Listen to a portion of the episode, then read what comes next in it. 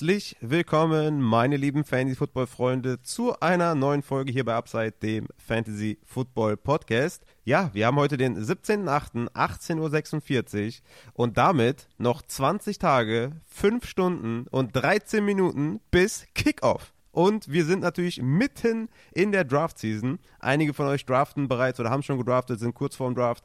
Es ist eine wilde Phase momentan. Es gibt sehr, sehr viel, sehr, sehr viele DM-Anfragen, was man denn tun soll. Was ist mit dem Spieler? Ist der fit?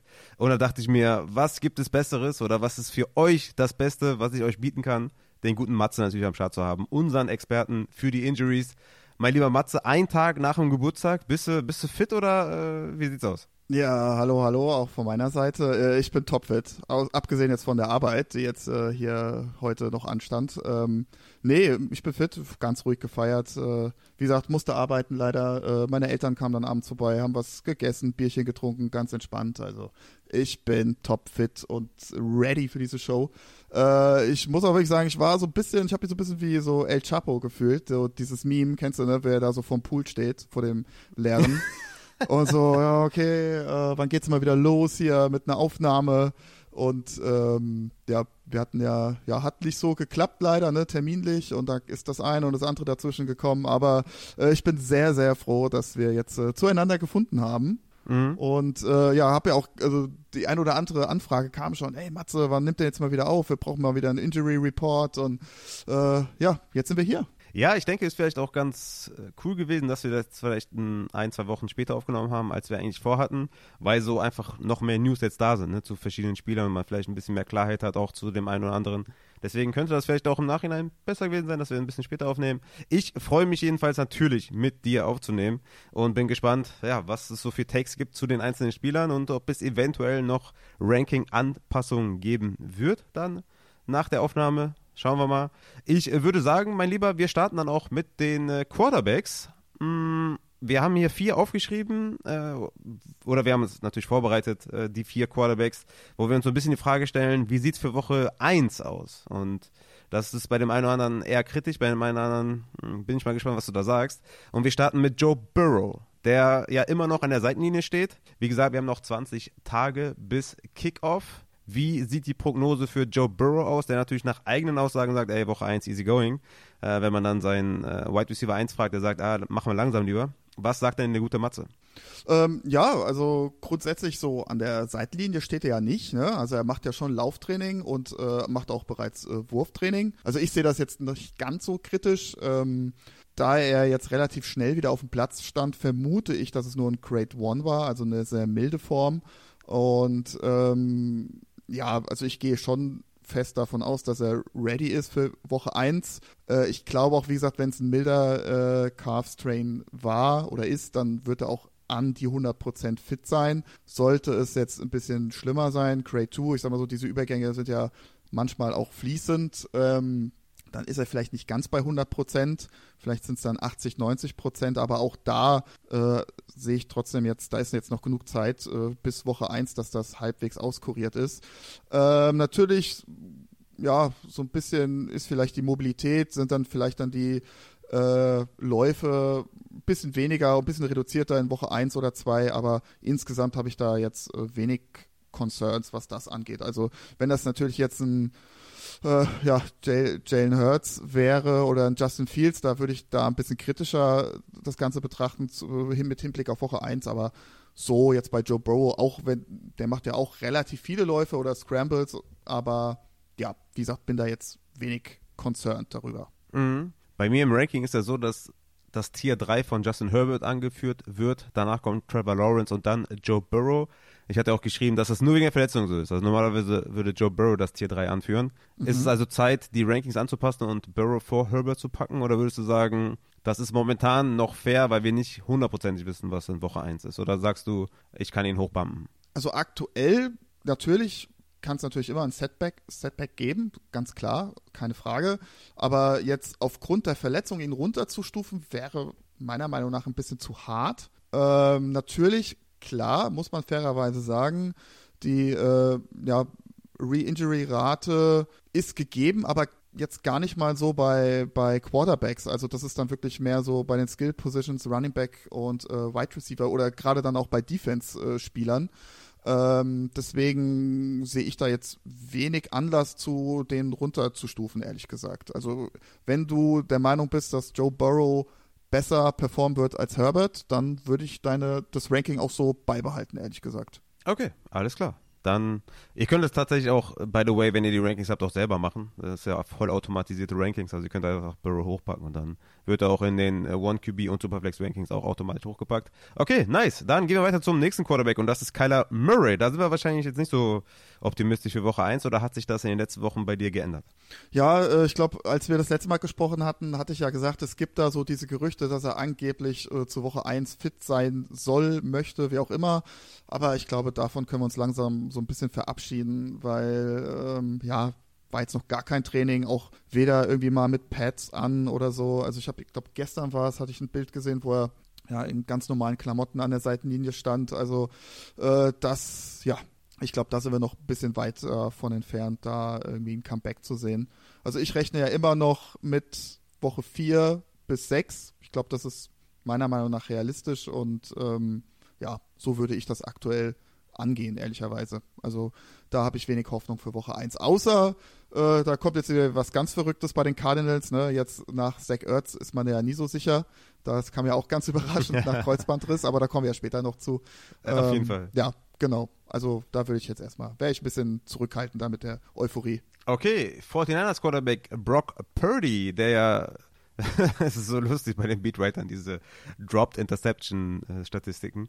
Kam jetzt auch wieder in den vergangenen Tagen hoch. Das war auf jeden Fall super lustig. Der, der scheint ja ein paar Interceptions zu werfen und ein paar Dropped Interceptions äh, zu werfen. Ähm, wie sieht's aus bei ihm für Woche 1, wenn er denn äh, der Starter ist? Ja, also und da, da habe ich mich äh, gestern und heute oder jetzt auch so die letzten Tage innerlich so ein bisschen mh, mm, drüber aufgeregt dass äh, ja jetzt alle Experten, alle Beatwriter sagen, oh, Purdy, mh, hm, er sieht nicht gut aus. Und aber ich denke mir halt so, ja Leute, was habt ihr erwartet? Also das ist genau das, was wir, glaube ich, im März oder April, wo wir über diese Verletzung das erste Mal gesprochen haben, wo klar mhm. war, okay, er wird jetzt operiert, wo ich noch gesagt habe, ja, er wird dann werfen können, aber ähm, das ist halt, es ist nicht nur ein Kraftthema, sondern es ist auch dieses, äh, diese Propriozeption, also dieses Gefühl dafür, okay, wie viel Kraft muss ich jetzt in diesen Ball reinlegen? Weißt du, was ich meine? So dieses, mm. ja, viele würden es vielleicht dann als Fingerspitzengefühl beschreiben, aber äh, diese, diese, diese Rezeptoren sind halt auch unter anderem in unseren Bändern drin, ja. Also wie, in wie viel Grad muss ich jetzt meinen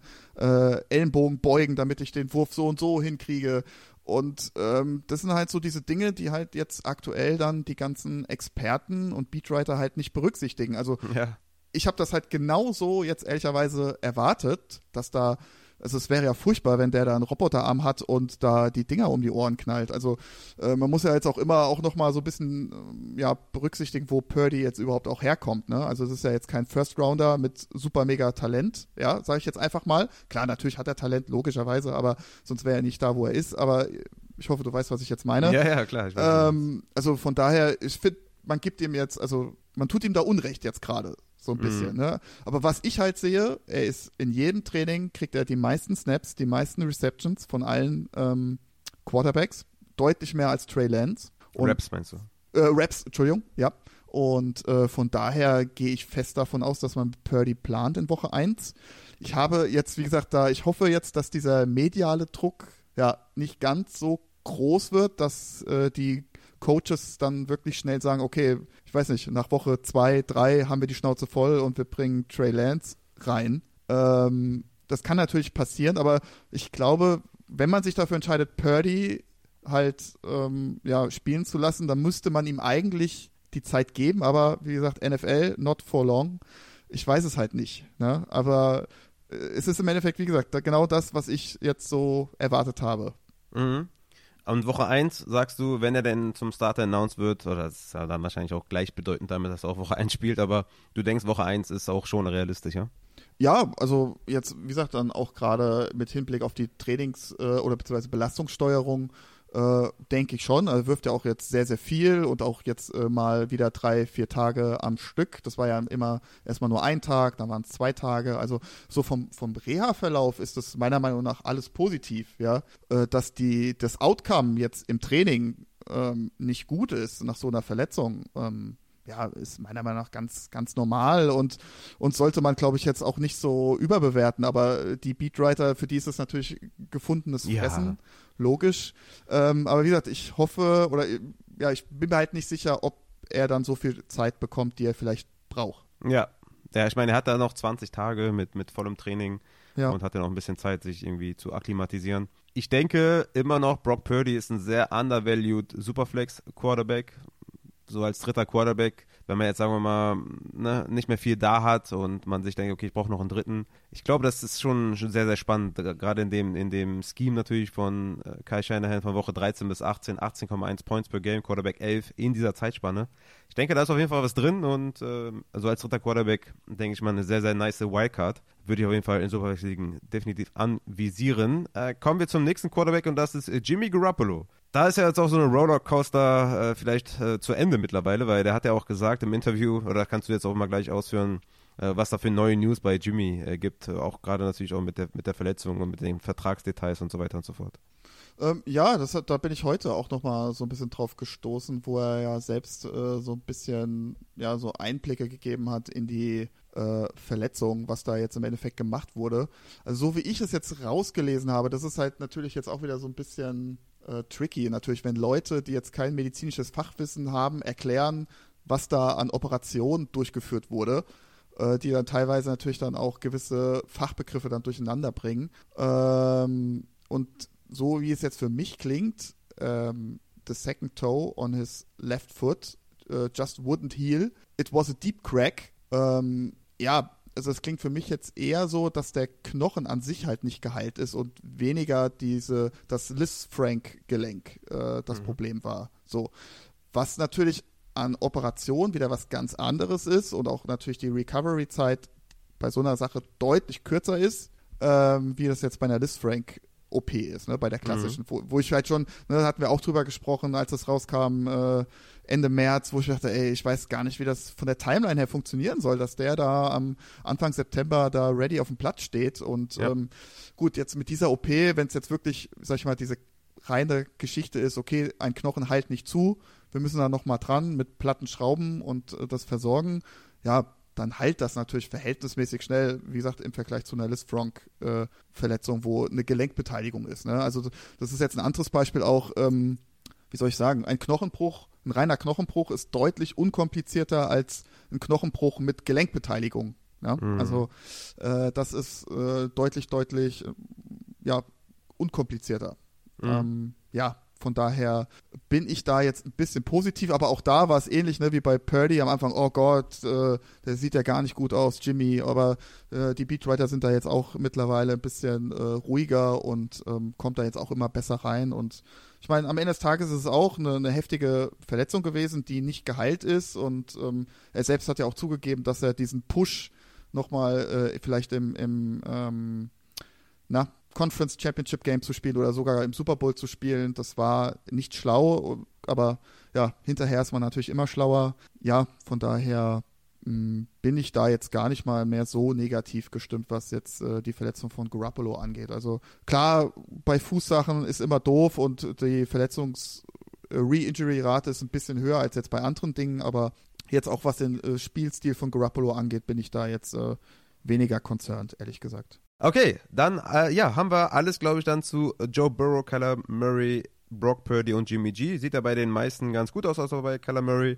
Deswegen, ne, für die Drafts, ähm, was so mich meine Verletzung angeht, ist da erstmal ein Go. Und wir können dann zu den Running Backs kommen. Auch hier natürlich wieder einige Namen vertreten, leider. Aber wir starten mal mit JT, wo es ja eigentlich wieder ganz nette News gab, dass er wieder in der Team Facility ist. Dann war er wieder irgendwie private absent äh, wegen irgendwelchen privaten Angelegenheiten. Hatte aber immer noch die Ankle Injury. Ja, was, ist denn da los jetzt hier bei JT? Wird hier immer nur äh, Blödsinn geredet und was ist mit POP und wie lange bleibt er da noch und Weil, wie sieht's denn da aus? Also, erstmal diese ganze Hickhack mit, mit, dem, mit dem Owner, äh, dann ist er jetzt irgendwie wegen privaten Angelegenheiten mit Teameinverständnis jetzt vom Training weg gewesen. Sag uns mal was zu Jonathan Taylor.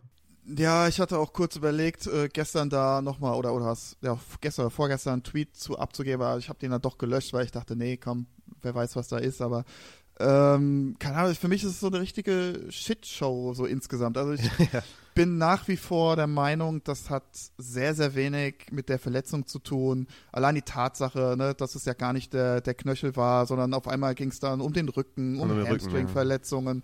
Ja. Ey Leute, come on. Und dann diese Aussage vom Owner und also und jetzt die letzten Tage die ganzen offiziellen also das diese ganzen Aussagen, die, das ist für mich alles so abgekatert und äh, alles abgesprochen. Mhm. Und äh, so nach dem Motto, naja, JT muss ja jetzt erstmal dafür sorgen, dass er fit ist, wo ich mir so denke, Leute, es ist euer Spieler, ihr bezahlt den und ihr seid auch dafür verantwortlich, dass der Kollege fit ist. Ja. ja. Und dieses an der Seitenlinie stehen und überhaupt nichts machen, dann auf einmal ist er doch wieder in der Rehab und fährt jetzt woanders hin, dann wieder in die zur Rehab.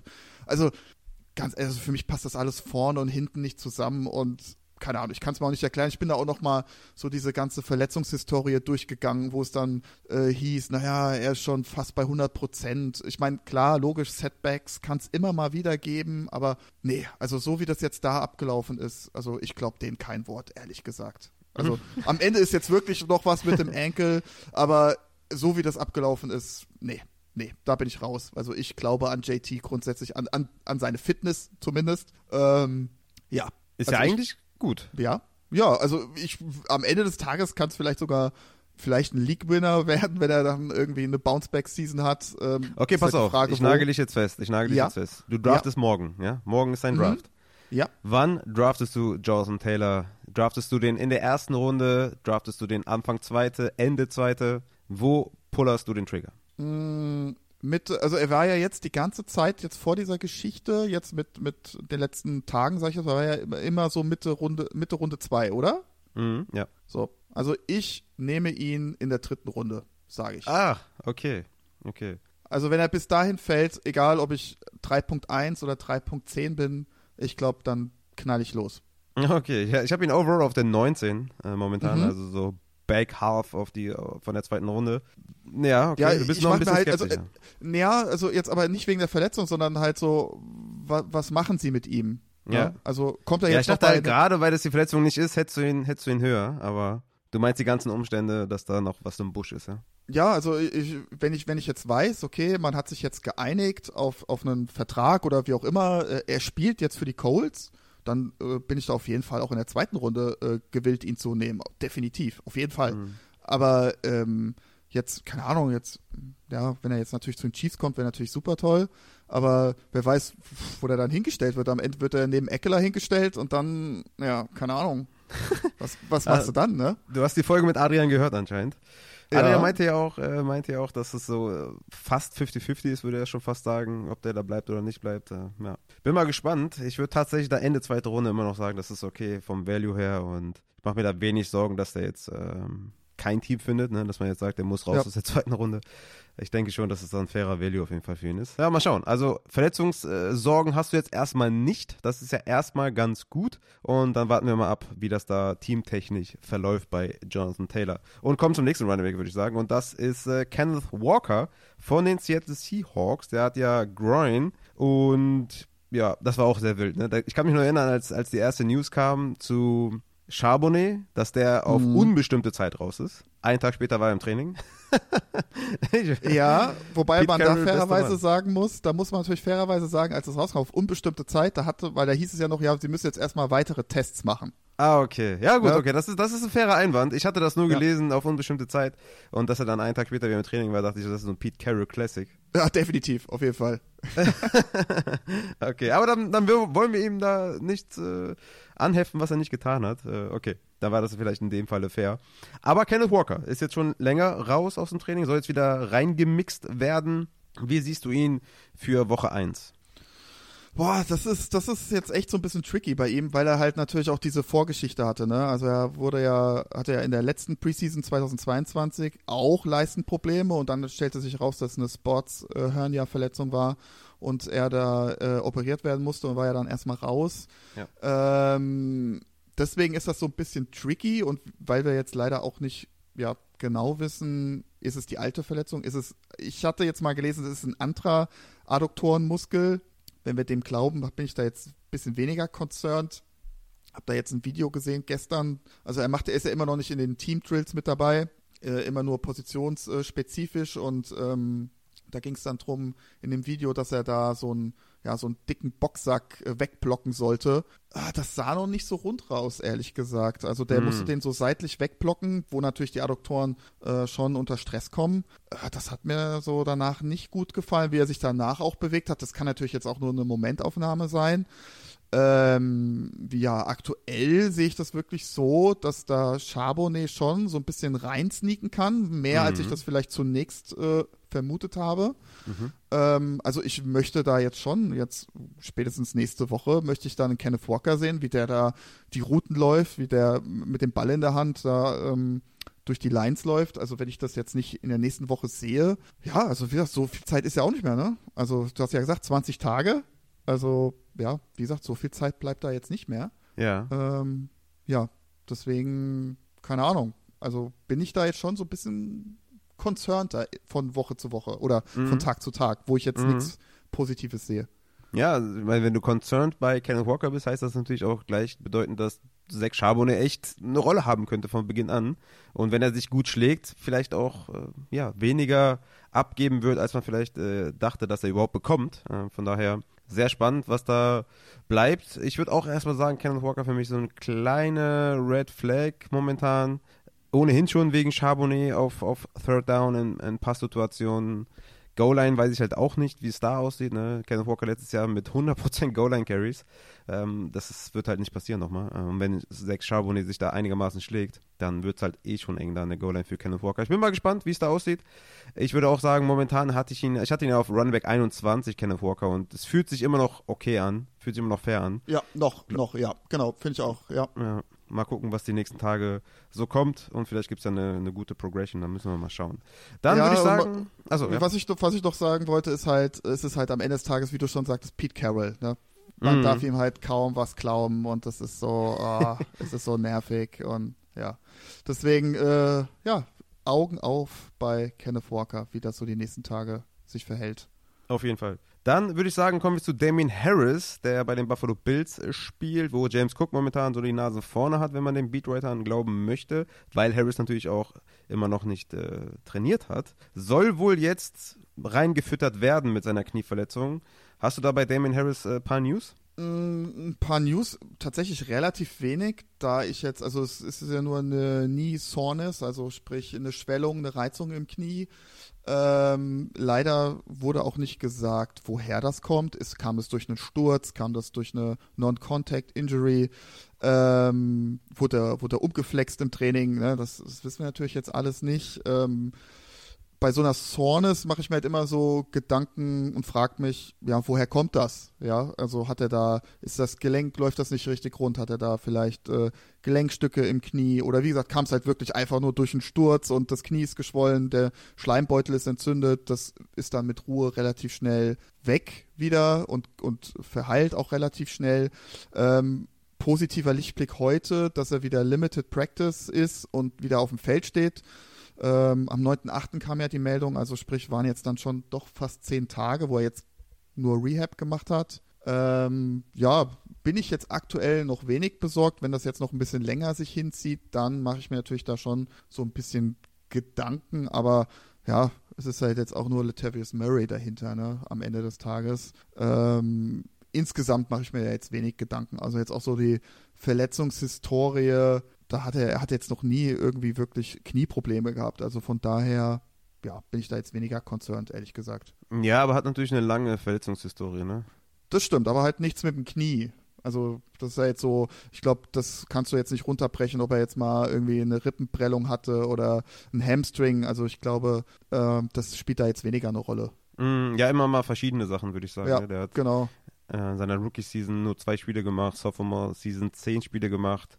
2021 15, da war, er auch echt eine gute Saison bei den Patriots, war er Top 10 Running Back. Und dann 2022 auch wieder elf Spiele nur gemacht. Also der hat noch nie eine ganze Saison gespielt, hat immer irgendwas. Deswegen, ja, ich, ich denke, dass James Cook momentan so ein bisschen overvalued wird und ein bisschen zu hoch gehypt wird, weil Damien Harris halt die ganze Zeit gar nicht getrainiert hat und so weiter. Ich glaube, dass der wirklich sehr, sehr krass wehtun kann, äh, dem James Cook gerade im Rushing, gerade in der Goal-Line und so weiter und so fort.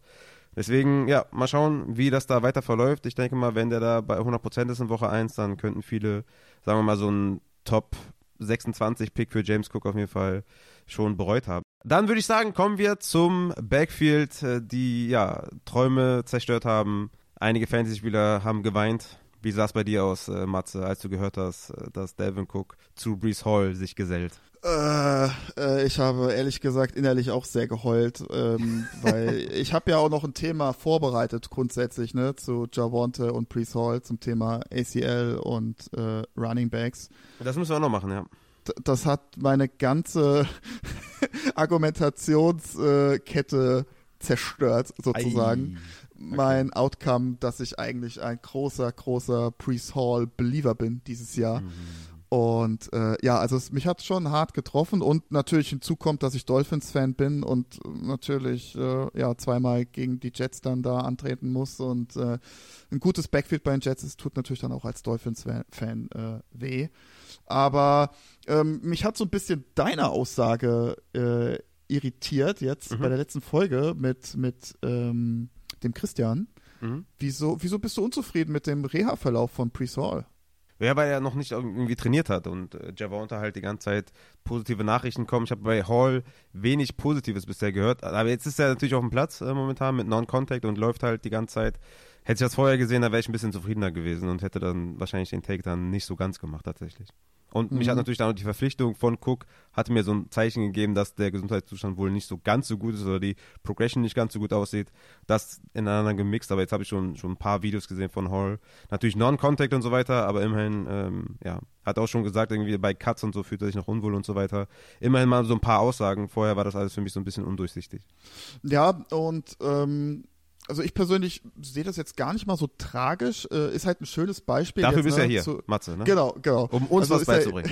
Ja, na, um Gottes Willen, ich will ja hier keinen belehren, aber ähm, also mein Take ist eigentlich, dass ich, also ich klar, ich, da bin ich voll bei dir. Ich hätte es jetzt auch gerne gesehen, dass vielleicht Presol vielleicht direkt so zum, zum Start vom, vom Trainingscamp ähm, da von der Publiste verschwindet. Ja, weil das ähm, die ganze Zeit war ja auch so, also ne, sorry, wenn ich nochmal reingerieche, weil die ganze Zeit wurde halt gesagt, alles gut. Zum Trainingcamp soll er fit sein. Und das war er halt nicht und deswegen dachte ich, okay, das sind keine guten Zeichen. Ähm, ja, fair, fair, muss ich sagen. Aber ähm, jetzt auch gerade jetzt damit Hinblick auf diese, auf diese Cook-Verpflichtung ich glaube, man möchte als, als Jets offizieller nicht abhängig sein von einem, also oder das Backfield soll nicht abhängig sein von einem Spieler, von einem Jungspieler, den man gerade ein Jahr zuvor gedraftet hat, der sehr talentiert ist, der sehr, sehr gut ist, der ein Freak-Athlet ist und ähm, dass man den vielleicht nicht dann, ja, davon abhängig ist, den zu früh reinschmeißen zu müssen sage ich mhm, jetzt mal, ne? Mhm. Weil man hat natürlich jetzt dieses Fenster sich gesetzt mit der Aaron Rodgers Verpflichtung. Man hat jetzt nur noch die nächsten zwei Jahre und äh, da bringt es natürlich nichts, wenn Pre-Saul zu früh reingeschmissen wird, äh, direkt eine Re-Injury äh, erfährt und dann wieder dasselbe Problem dann 2024 dann auf einen zukommt. Ne? Und natürlich so ein schöner One-Two-Punch mit Hall und Cook, das schmeckt natürlich jedem Team grundsätzlich. Ähm, ehrlicherweise jetzt so, was jetzt den Heilungsverlauf vom Hall angeht, habe ich ja eben schon gesagt, ähm, ich hätte es auch gern gesehen, dass er direkt am Start vom Trainingscamp äh, von der Publiste verschwindet. Ich sehe es aber immer noch so, dass genug Zeit ist, ihn reinzufüttern, unabhängig davon jetzt, ob er jetzt am 15.8. aktiviert worden wäre oder Anfang August. Ich glaube, mhm. dieses Reinfüttern, das bleibt in Woche 1 in mhm. Woche 2, in Woche 3, in Woche 4. Also ich rechne damit ab Woche 4, Woche, vielleicht Woche 5, dass wir da einen Priest Hall sehen, der einigermaßen an die geplante Workload kommt. Also ich glaube gerade so die Wochen 1 bis 3, ich glaube, da kann man so, vermute ich zumindest jetzt mal, so eine Workload erwarten, wie es vielleicht von einem ähm, na, Deont, ähm, DeAndre Swift war jetzt letzte Saison bei den Lions, dass er da seine ich weiß nicht, vielleicht 10 Touches bekommt, 12 Touches bekommt und du ähm, ja, hoffst einfach, dass Priest Hall effektiv ist. Ne? Mhm da sind es vielleicht fünf Runs und fünf äh, Catches oder vielleicht sind es auch mal äh, acht Catches und nur zwei Runs oder so. Aber äh, natürlich hat ein Priest Hall immer die Möglichkeit, dadurch dann sehr effektiv zu sein. Aber unabhängig davon glaube ich, dass dieser, ähm, ob er wie gesagt jetzt Woche äh, ja, Anfang August oder Mitte August äh, da von der Publiste verschwunden ist, ich glaube, das ändert jetzt nichts am Plan mit Priest Hall bei den Jets. Mhm. Okay. Ja, Interessante Ansicht auf jeden Fall, finde ich gut. Was ist denn dann auf der anderen Seite mit Devin Cook? Ist der überhaupt für Woche 1 fit mit seiner ja, Schulter-OP und so weiter? Wie sieht es da aus? Er soll auch jetzt demnächst zum Training stoßen. Ja, was ist da los eigentlich? Also, wenn, wenn du sagst, dass Cook erst reingefüttert werden soll, dann, äh, nee, dass Hall erst reingefüttert werden soll, dann sollte der Cook ja bereit sein für Woche 1. Wie hoch sind die Chancen? Ja, sollte man meinen eigentlich, ne? Also sollte man äh, meinen. ja, also man hat eigentlich jetzt äh, gerade jetzt diese Saison einen ganz netten Vergleich, ne? Also wir haben zweimal dieselbe Operation, eine Labrum-OP an der Schulter im Februar, einmal von Devin Cook und einmal von Isaiah Pacheco nach dem Super Bowl.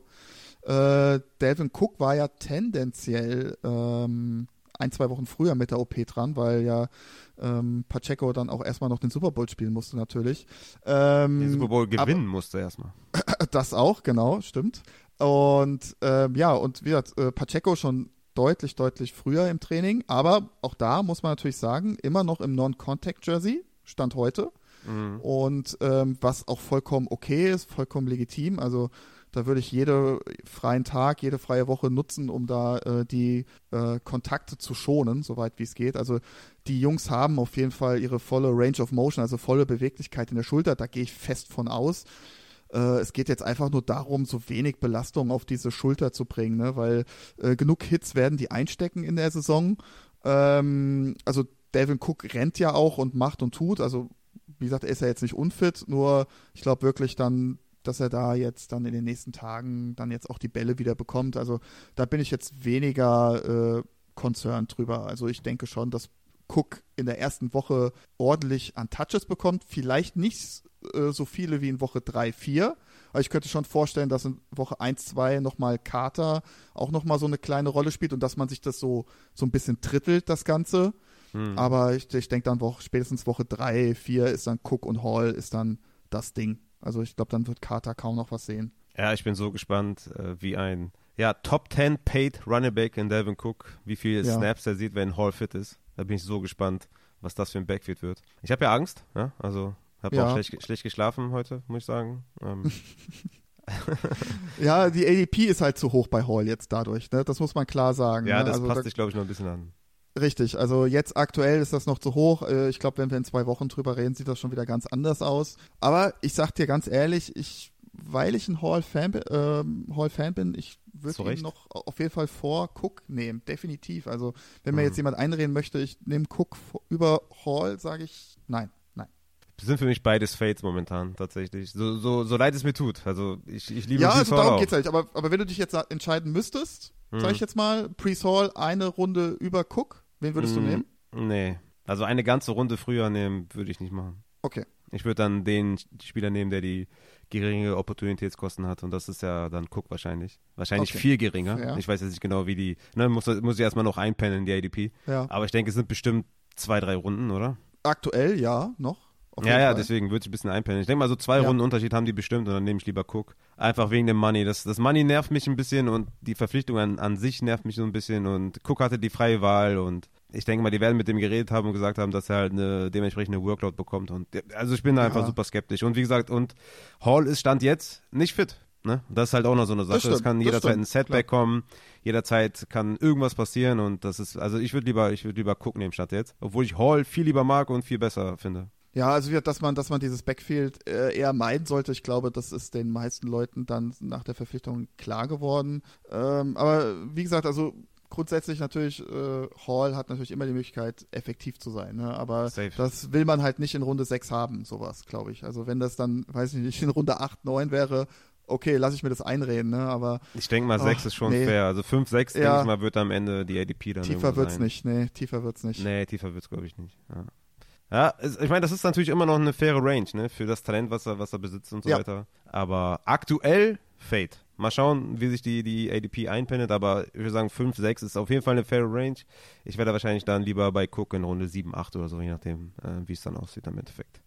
Okay, ich denke, wir können zum nächsten Backfield gehen, was so ein bisschen schwer zu durchschauen ist, mit den New Orleans Saints. Kendra Miller, aktuell ja verletzt. Ähm, da ist ja auch Kareem Hunt gewesen zum Workout. Alvin Kamara drei Spiele gesperrt. Jamal Williams wurde geholt. Kendra Miller war ja so ein kleiner Late-Round-Flyer, was sich ja eigentlich fast schon erledigt hat, jetzt mit der nur drei Spiele-Sperre von Camara plus ja. Jamal Williams, aber ist er durchaus trotzdem ein guter Running Back. Wie sieht's aus mit seiner Verletzung? Äh, ja, also der hatte da mega Glück, ne? Also es war tatsächlich dasselbe Knie, wo er jetzt erst äh, dieses Jahr die Innenbandoperation hatte und äh, im MRT kam jetzt raus, dass es nur ein Sprain ist, also eine Überdehnung und ähm, ich glaube, das war wirklich das Best-Case-Szenario, was da hätte rauskommen können. Also hat er echt mega Glück gehabt. Und ähm, ja, mit der Vorgeschichte, denke ich, sind es mehr zwei Wochen als eine Woche. Und ja, lustigerweise stand, steht er heute wieder auf dem Trainingsfeld mit Pads an. Ähm, also scheinbar kann es jetzt doch nicht ganz so schlimm gewesen sein. Aber wie gesagt, er hat da echt mega, mega Glück gehabt. So grundsätzlich, was Re-Injury angeht, ist es eher ein geringes Risiko, außer natürlich, es fährt ihm wieder, wieder jemand äh, von der Seite ins Knie rein. Ne? Also das ist natürlich bei einem äh, Running Back immer gegeben, diese Gefahr. Aber jetzt so, dass das von sich aus, also sprich ohne Kontakt irgendwie nochmal eine Re-Injury gibt, ist tatsächlich nicht so häufig der Fall. Wo man halt jetzt wirklich gucken muss, wenn das jetzt häufiger passiert, äh, gerade dann äh, nach der ersten Verletzung, wo das so heftig war und die Oper Operation äh, hinzugezogen werden musste, ist halt die Meniskusgeschichte. Ne? Wenn du da immer wieder aufs Knie drauf bekommst, also dann wird der Meniskus auch nicht mehr aussehen wie mit 18.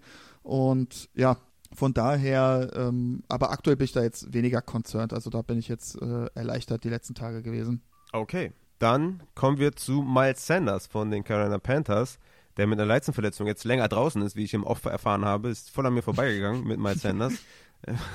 wie sieht's denn da aus allgemein? Äh, ja, tatsächlich so ein bisschen habe ich da widersprüchliche Sachen gehört. Also jetzt am 9.8. ging es da los, dass er da eine Leistenverletzung hatte. Da hieß es leichte Leistenprobleme. Ähm, dann sollte er ursprünglich im ersten Preseason-Game spielen. Dann wurde er dann wieder dann doch gesagt, na, aus Vorsichtsmaßnahmen lassen wir ihn jetzt, schon wir ihn doch jetzt erst nochmal.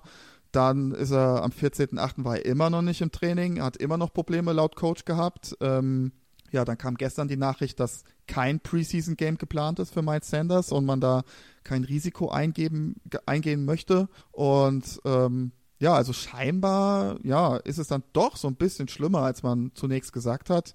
Äh, Sanders hat jetzt keine Vorgeschichte mit Leistenproblemen, aber es ist die dritte Preseason bei ihm, wo er mit Soft-Tissue-Problemen ausfällt. Er hat das dann immer in, in den ganzen Saisons in den Griff bekommen. Da waren es dann eher äh, andere Verletzungen, sei es jetzt Enkel- oder, oder Kniegeschichten oder sowas, aber jetzt keine äh, muskulären Probleme. Ähm, ja, es ist unschön, sage ich jetzt mal. Ähm, ich gehe jetzt immer noch davon aus, dass Sanders RB1 ist.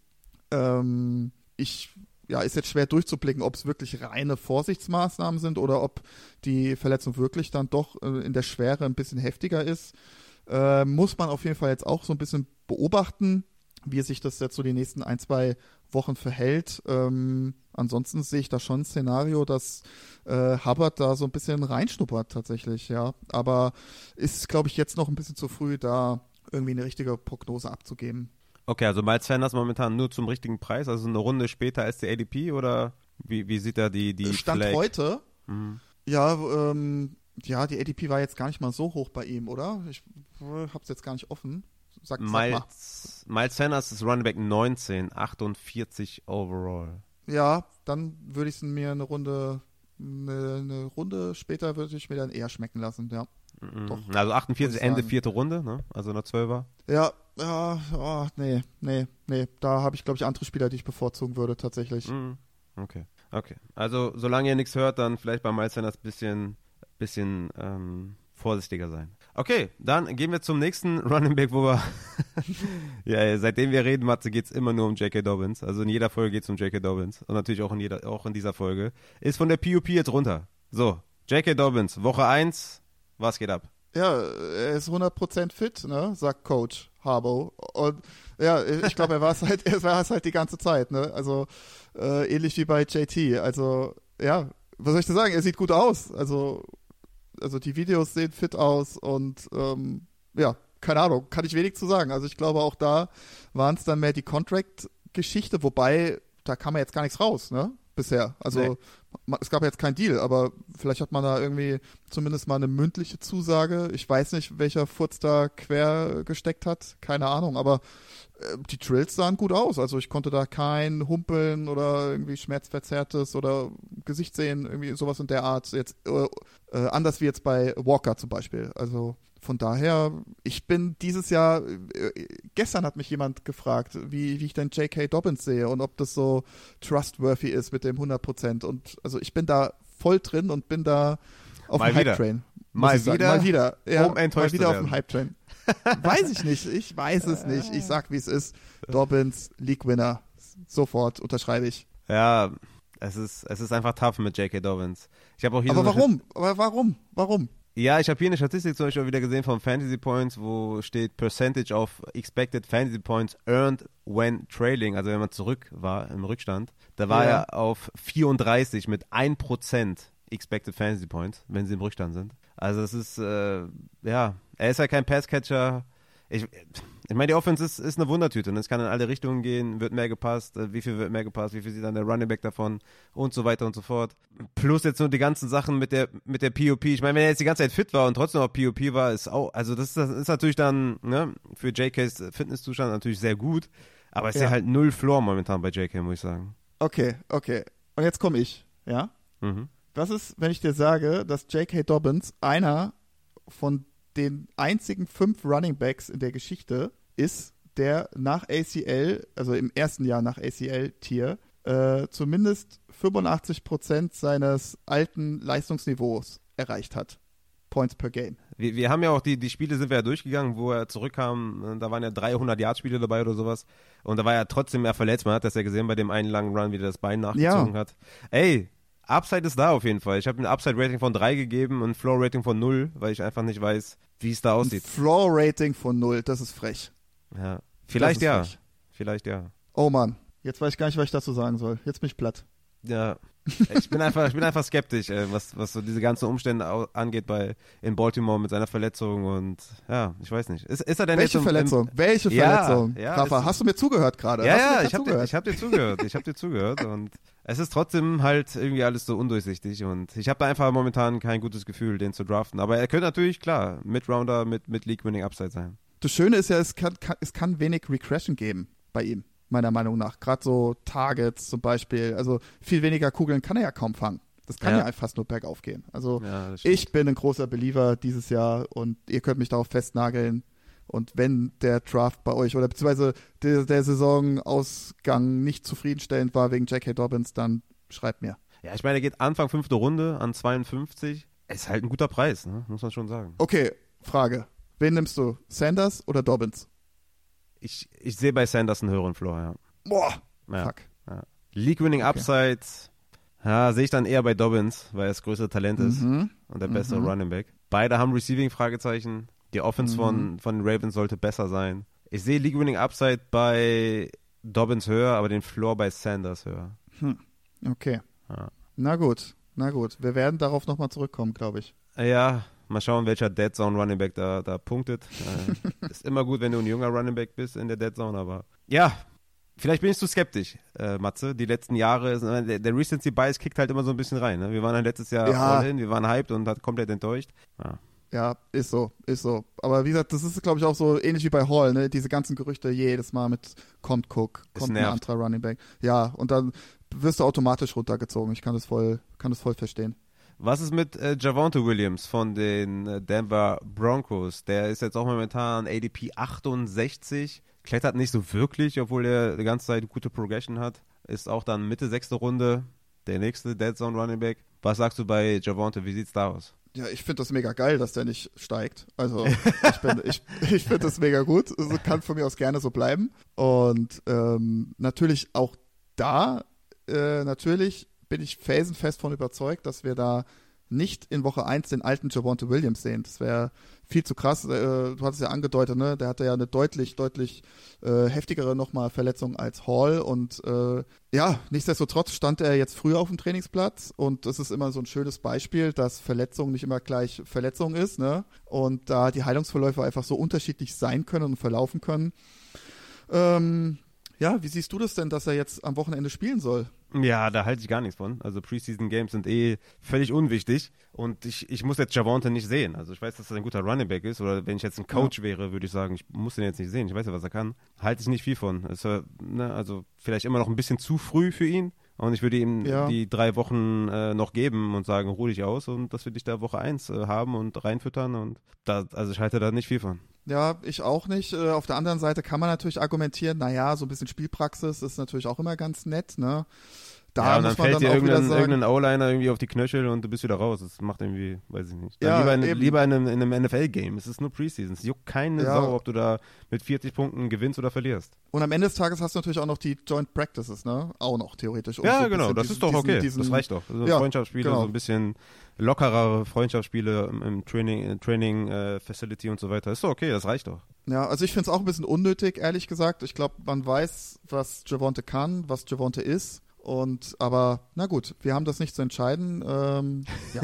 Noch nicht. Von daher, aber ähm, äh, ich könnte mir natürlich vorstellen, dass die ADP steigt, wenn er da jetzt am, am Wochenende spielt und direkt mal einen Touchdown läuft oder da zwei, drei Kugeln fängt. Das kann ich mir natürlich schon vorstellen. Aber ja, also ich sehe das auch. Also ich habe, ich nehme, also gerade wenn ich natürlich dann auf die Zero Running Back Strategie gehe, dann ist das ein Target meiner Meinung nach. Also da kommt man kaum dran vorbei, ehrlich gesagt. Ja, ja, ich habe Javonte höher als Sanders und Dobbins. Easy. Also nehme ich auf jeden Fall uh, Javonte. Uh, krass. Du nicht? Nee, nee, nee, nee, nee. Da bin ich Dobbins. Da hätte ich lieber gerne Dobbins. Okay, Sanders oder Javonte? Javonte. Aha, okay. okay, mal schauen. Dann gehen wir zum äh, Kansas City Backfield und schauen uns mal Isaiah Pacheco an. Der ist immer noch im Non-Contact. Hat er eben da, habe ich einen Clip gesehen, wo er den Ball fängt und to the house. Ja, aber alles ohne Contact und so weiter und so fort. Aber sieht, sieht okay aus, ne? Ja, definitiv. Ne, ich hatte es ja gesagt, also äh, die Jungs, die werden schon die freie Beweglichkeit haben und äh, man versucht da halt jetzt so lange wie es geht, das halt äh, ja die Jungs zu schonen, weil ja die kriegen halt wirklich genug, die müssen genug einstecken jetzt die kommenden Wochen und Monate. Also äh, von daher sehe ich das auch überhaupt nicht negativ und ähm, das wird ein Full Go in Woche 1 sein. Sehr, sehr gut. Dann kommen wir noch zu Jerome Ford, Dan Hemiard Grade 2, hast du mir gesagt, und der ist Week to Week äh, von den Browns. Das ist natürlich da die Frage, wer ist dann dahinter Nick Chubb, eventuell der Running Back 2. Man rechnet ja noch so ein bisschen damit, dass da vielleicht noch ein Running Back kommt, der vielleicht 10 Touches bekommt pro Spiel oder so.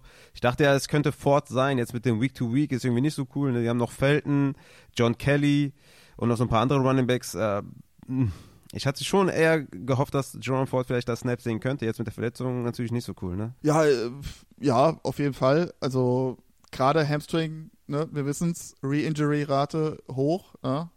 Äh, deswegen, und wenn man das direkt dann jetzt schon in der, in der Preseason sagt, hier Week to Week, also dann ist das schon ein ordentlicher Grade 2 Hamstring-Strain. Und ja, hm, nicht so schön für Ford natürlich. Ähm, ich bin mal gespannt, wenn da jetzt noch irgendwie was passieren sollte im Backfield, also wenn da jetzt noch irgendwelche weiteren Injury Concerns äh, da hinzukommen. Mhm. Äh, ja, man ist, man ist schon so sehr dünn, ne? Also nach Chubb oh, kommt jetzt gar nichts mehr, ne? Jetzt stell mal vor, da kommt so ein Fournette da reingestreut. Ja, ja, also, den Namen hatte ich auch gerade im Kopf. Dann ist ein absoluter Bruch. Das ist ein absoluter Bruch dann. Aber ähm, ich hoffe jetzt mal nicht. Aber ja, auf jeden Fall. Also wenn jemand Chubb hat, uh, ja, vielleicht Fonten noch da irgendwie, ja, wenn man da noch ein Plätzchen hat, vielleicht mal stashen. Okay, dann haben wir noch Cole Patterson, der länger raus sein soll, äh, wie ich gelesen habe. Was natürlich auch gut für Tyler Algier ist, der auch so ein Runnerback sein könnte, der Standalone Value eventuell mitbringt, je nachdem, wie Workhorse-lastig dann tatsächlich Bijan ist.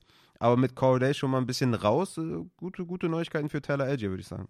Äh, definitiv, ja. Ich hatte äh, jetzt hier in den, in den äh, Mock-Drafts hier mit der Community, ähm, da hatte ich dann auch so in den letzten Runden dann so, oh, Patterson ist ja auch noch da. Das wäre eigentlich auch ganz nett, wenn man den so, weiß ich, so mit dem letzten, vorletzten Pick nochmal stashen fand ich eigentlich ganz nice. Aber ähm, ja, jetzt so die Verletzung ist jetzt schon seit längerem, was heißt länger, aber ist jetzt halt diese Woche raus und ähm, soll wohl auch a couple of weeks sein. Hinzu kommt, er ist jetzt 32, ja, Verletzungshistory ist halt auch schon so ein bisschen da. Ja, bin ich jetzt doch eher so ein bisschen verhalten. Natürlich, klar, kann man jetzt argumentieren, naja, hier, du, letzte Runde und äh, kann noch mal ein paar Kugeln fangen, aber ja, für Algier auf jeden Fall besser. Also da sehe ich jetzt schon nochmal den Value zumindest von, von Algier so ein bisschen steigen. Ne? Also der ist, ist ja auch eigentlich im, im, Boden, oder? Der, der Value von Algier oder ADP? Ja, ja, klar.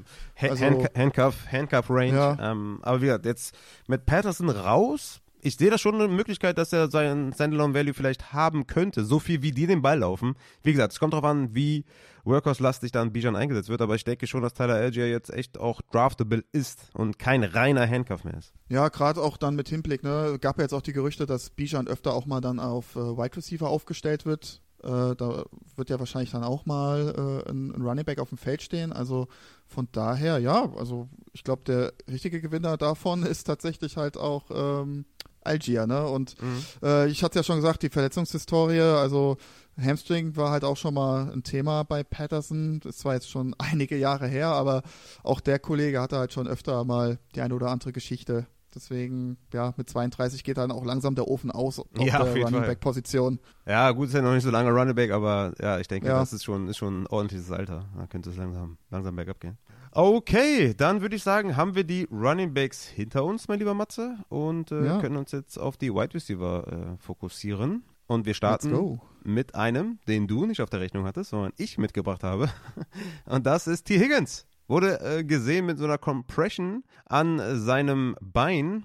Kannst du uns Näheres sagen, wie es aussieht bei T. Higgins, Wide Receiver der Bengals? Ja, ich äh, war da ganz überrascht tatsächlich. Also ich, äh, ja, wir hatten es ja im Off schon kurz gesprochen. Also ich hänge ja eigentlich aktuell nur am Handy und versuche da up to date zu bleiben. Ist äh, ja super, super nervig. Also ist vielleicht momentan auch gerade ein bisschen zu viel, aber naja, ist ein anderes Thema. Äh, nichtsdestotrotz, ähm, ja, T. Higgins ähm, ist nach einem Sturz beziehungsweise nach einem Catch-Versuch blöd aufgekommen, ist gehumpelt und hatte dann jetzt dann im Laufe des Tages, dann am nächsten Tag dann so ein Sleeve an.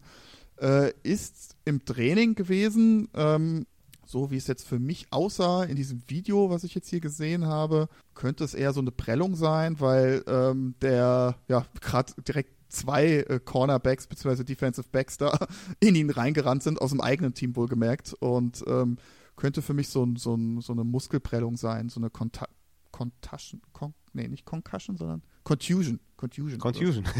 Contusion ist das englische Wort, glaube ich, dafür.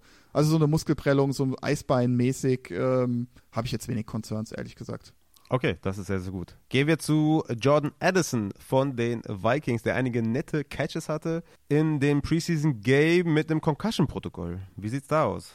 Ja, ähm, war kein Kontakt mit, mit einem Gegner, ist wohl nach einem Catch mit dem Kopf auf den Boden aufgeschlagen. Äh, natürlich auch ein Klassiker bei Concussion. Ähm, ja, soll jetzt das Joint Practice aussetzen und soll nächste Woche Montag, also sprich 21. August, dann wieder ganz normal ins Training kommen, sofern es da kein äh, Setback gibt. Also äh, die Symptome kamen auch nicht sofort, das kam dann erst im Laufe des Tages oder am nächsten Morgen und dann hat man sich halt dafür entschlossen, beziehungsweise äh, man hat sich nicht dafür entschlossen, sondern äh, das Concussion-Protokoll wurde ja da schon ein bisschen äh, verschärft. Äh, da hieß es dann, okay, Junge, bist jetzt erstmal eine Woche raus, gerade mit Hinblick dann auf das Joint Practice, wo es dann vielleicht dann nochmal ein bisschen mehr scheppert als mit den eigenen Teamkollegen. Mm, mm, auf jeden Fall. Okay, dann gehen wir zu zwei Season-Ending-Verletzungen. Einmal Russell Gage mit seiner Knieverletzung ist raus und Ashton Dullen von den Colts ist auch raus mit einem Torn ACL. Das dazu beides jetzt keine Offenses, die High Power sind oder beide jetzt auch nicht irgendwie, die man jetzt gedraftet hätte, sowohl Gage als auch Echten Dullen, aber sind beide raus.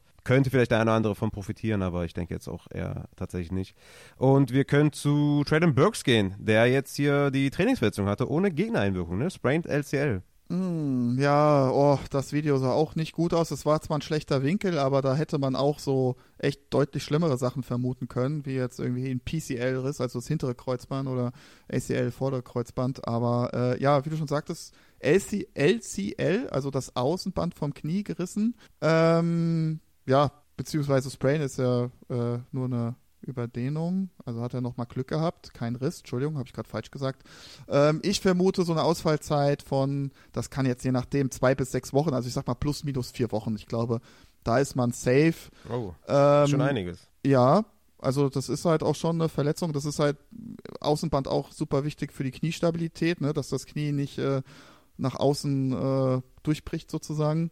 Ähm, an dem Ansatzpunkt, also da, wo das, das Außenband ansetzt, sind natürlich auch noch äh, einige Hamstring-Muskeln oder ein Hamstring-Muskel. Also äh, es hätte da noch deutlich schlimmer kommen können, dass da zum Beispiel die Sehne abreißt oder sowas. Dann hätten wir noch eine deutlich, deutlich längere äh, Ausfallzeit gehabt. Äh, von daher nochmal Glück gehabt, sage ich jetzt mal. Aber wenn das jetzt ein richtiger Riss gewesen wäre, dann hätten wir wahrscheinlich äh, Burks, wenn überhaupt, der, am erst am Ende der Saison dann gesehen. Sofern Hm. hat er eigentlich noch Glück gehabt. Ähm, ja, Woche 1 bis 2 könnten im schlimmsten Fall darunter leiden. Mhm. Aktuell, also ich denke, selbst wenn er in Woche 1 spielt, er wird nicht 100% fit sein. Mhm. Ich glaube, so viel kann man sagen. Äh, so, sofern würde ich sagen, auch dann so ein bisschen, was die ADP angeht, würde ich ihn vielleicht so eine, eine faire Runde runterstufen. Ich glaube, das ist Mhm. okay. Äh, mit Hinblick, dass eventuell dann zwei Wochen vielleicht, dass er da nicht spielt oder nur auf einem bestimmten Snap-Count oder so. Das ist durchaus möglich. Kann natürlich auch sein, dass er jetzt dann, wie gesagt, ich weiß nicht, wie schwer es ist, dass er in zwei Wochen wieder auf dem Trainingsfeld steht. Ne? Also das Mhm. kann durchaus auch sein. Also es ist schwer da reinzublicken, wie schwer die Verletzung ist. Ja, trotzdem, sehr, sehr, ja, interessant natürlich auch für Hopkins. Also, äh, ich habe ihn als Ja. Wide Receiver 23 in meinen Rankings, findet immer noch ein sehr, sehr nices Target. Ähm, also, ich drafte den momentan in den Mock Drafts immer, wo ich nur kann. Und äh, ist ein weiteres Indiz dafür, oder es bestärkt mich immer weiter, den zu draften, jetzt auch mit der Verletzung, weil natürlich auch Re-Injury immer kommen kann, Setbacks etc. Ich denke mal, Hopkins momentan ADP 51, also das bedeutet Anfang fünfte Runde. Schon, schon sehr, sehr nice, finde ich. Ja, auf jeden Fall. Was ich noch vielleicht dazu sagen muss bei dem Video, also es war jetzt ohne Gegnerkontakt oder so, er kam da nach einem tiefen Pass äh, ins Straucheln. Äh, solche Verletzungen mag ich insgesamt nicht so gerne. Also das ja, äh, ähnlich wie jetzt bei, ich weiß, da kommen wir auch noch zu äh, bei ähm, Jameson Williams hier Mhm. von den Lions.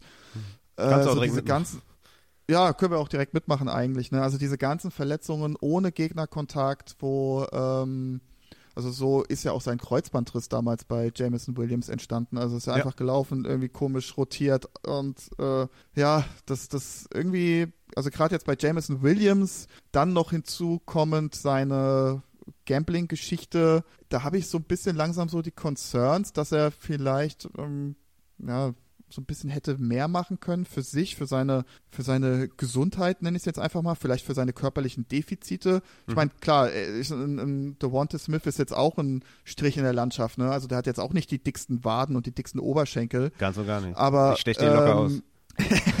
ich wahrscheinlich auch in meinem un unfitten Zustand. Aber äh, was ich damit sagen wollte, ist einfach so, wenn natürlich dann gehäuft dann solche Geschichten kommen. Ne? Bei Jameson Williams war ja auch in den OTAs schon Problematik Ja, und der Drop im, im Game gegen die Giants, der war eklig. Ja, äh, gut, das ist ja jetzt wieder, das ist, das ist, hat Nein, ja ich meine, wieder was es mit häufen sich die negativen Schlagzeilen. ja, das hat ja dann wieder was mit Skills zu tun, aber so zumindest kannst, solltest du ja erwarten, dass du als Profisportler alles dafür tust, dass du nicht diese Hamstring-Verletzungen oder, oder Weichteilverletzungen bekommst oder dann jetzt, wie gesagt, dann auch der, der Kreuzbandriss damals. Ähm, dagegen kann man schon was tun, sage ich jetzt mal, wenn man das möchte. Ne? Ich möchte ihm jetzt da auch kein, nicht Unrecht tun und sagen, er tut nichts und der macht dann den Larry außerhalb der Facility. Das, dafür kenne ich ihn nicht, aber äh, wenn das so ja verhäuft oder, oder ja häufiger halt dann kommt, dann Mhm. muss man sich dann schon manchmal so die Frage stellen. Gerade jetzt zum Beispiel dann Katerius Tony, ne, der da, wobei der da mittlerweile in so einer Abwärtsspirale ist, der von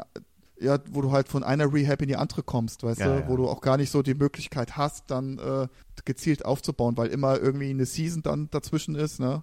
Ja, äh, ja deswegen bin ich da, ich habe hab für ihn getradet in der Offseason und ärgere mich gerade so ein bisschen. Mhm. Äh, unabhängig jetzt auch dann von der von der Sperre. Aber ähm, ja, Ja, ich hoffe, er ja, An sich hatte er eh äh, sechs Wochen in der Saison Zeit, sich den Hamstring auszukurieren. genau, genau, das wollte ich jetzt auch sagen. Also genug Zeit zur Auskurierung ist da, Ja. aber ähm, ja, mir gefällt es halt nicht, dass er die ganze Offseason da so Struggle hat mit Soft-Tissue-Problemen nach dem ACL, wo er sowieso die ganze Saison schon geschont wurde, weißt du, was ich Mhm. meine? Also es ist nicht so, dass man sagen kann, ja okay, die Rehab war jetzt knapp und das sind jetzt nur so neun Monate und das ist durchaus normal. Also äh, da sind wir halt schon lange drüber hinweg, weißt du, was ich meine? Also Ja. normalerweise müsste man davon ausgehend sagen, okay, ey, James Williams ist ein gestandener, also kein gestandener Profi, aber ein, ein fitter Profi zumindest jetzt mal, ne? Ja. Ja, Ja. wir werden es weiter beobachten bei Jameson und gehen weiter zum äh, Teamkollegen Amon St. Brown, der Lower Leg äh, Verletzung hat. Wie sieht's denn da eigentlich aus? Der soll ja die, Genau. die erstmal eine Pause einlegen, ne? Ja, da wurde jetzt auch bestätigt, dass es der Knöchel ist tatsächlich. Ähm, ja, ich weiß jetzt gar nicht genau, ob es derselbe Knöchel ist wie letzte Saison, wo er auch ein, zwei Spiele ausgefallen ist. Ähm, ja, grundsätzlich Head Coach Campbell meinte, dass er nächste Woche wieder zurückkommen soll. Also auch da wird das Joint Practice jetzt erstmal ausgesetzt. Aber äh, da hat man jetzt aktuell noch wenig Concerns zu Woche 1. Ich auch nicht. Also ich rechne da so ein bisschen so ähnlich wie bei Garrett Wilson, ne? so ein Low Ankle Sprain. Ähm, ja, also bin ich jetzt aktuell jetzt wenig concerned. Wenn er jetzt nächste Woche gar nicht auf dem Feld stehen sollte, dann sieht es natürlich wieder ein bisschen anders aus, aber so sehe ich das jetzt noch relativ entspannt. Okay. Kommen wir zu Elijah Moore, der sich auch im Preseason Game verletzt hat, ist jetzt momentan im Aufbautraining und ja, sieht jetzt nicht so schlimm aus, ne? Nee, also er hatte dann äh, Hit einkassiert äh, im, im Preseason-Game, äh, wurde ja auch direkt äh, im Stadion noch geröntgt und die Röntgenbilder waren negativ, also es ist keine Fraktur oder ähnliches. Ähm, ich hatte hier mir noch hingeschrieben, ein bis zwei Wochen Pause vermute ich. Ja, und äh, mehr oder weniger so war es dann auch. Also war jetzt dann vorgestern wieder auf dem Feld und hat da die Wide Receiver Drills mitgemacht. Könnte mir vorstellen, dass er da jetzt auch erstmal nochmal ein Non-Contact äh, Jersey anhat, aber da habe ich jetzt auch keine Concerns für Woche 1. Also bis dahin sollte das ausgeheilt sein, sofern es keine ähm, Rippenfraktur ist. Okay. Apropos Rippe, Jane Waddle, Rumpf, Rippe. Wie sieht's da eigentlich aus für Woche 1? Ja, ja, genau. So Rippe wurde da leider nie so wirklich bestätigt. Ne? Es war ja hier äh, Midsection, hieß es, glaube ich, ne? das Wort. Äh, also irgendwie eine Torso-Verletzung. Kann natürlich auch sein, dass er da äh, keine Rippenprellung zugezogen hat, sondern wirklich eine Prellung im Organbereich hat. Das hatte ich tatsächlich auch mal nach einer Fußballverletzung. Äh, da bin ich mit einem Gegenspieler zusammengerasselt und dem sein Knie landete sozusagen in meiner ja, rechten Flanke, nenne ich es jetzt mal, und hatte da eine ordentliche Prellung in der Leber. Also auch echt schmerzhaft. Also wenn du da so Bluterguss hast äh, in, in dem Bereich äh, Mu Bauchmuskeln, das kann auch sehr schmerzhaft sein tatsächlich. Ähm, er wollte wohl selbst jetzt diese Woche wieder trainieren, aber da hat man, äh, haben die Coaches gesagt, nee, nee, wir schützen dich vor, di vor dich selbst jetzt mal und du guckst das Joint Practice jetzt mal zu, beziehungsweise machst deinen eigenen Kram, soll aber dann jetzt auch dann nächste Woche wieder äh, zum Mannschaftstraining hinzukommen. Mhm. Also von daher gehe ich auch davon aus, keine Fraktur oder ähnliches und äh, das ist jetzt bei Waddle ja auch jetzt nicht das erste Mal, dass er eine Preseason verpasst. Ne? Das war ja letztes Jahr hat er auch da so eine Leg-Injury, was sich die ganze Zeit gezogen hat. Ne?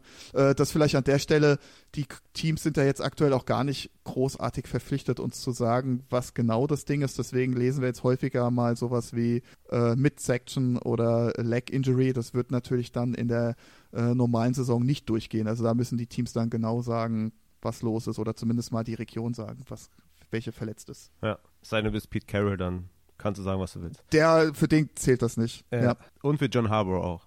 Ja, wobei, äh, oh, da habe ich auch eine krasse, eine krasse Statistik äh, gesehen. Ich weiß nicht, ob du die auf Twitter gesehen hast von einem Physiokollegen aus Amerika. Nee.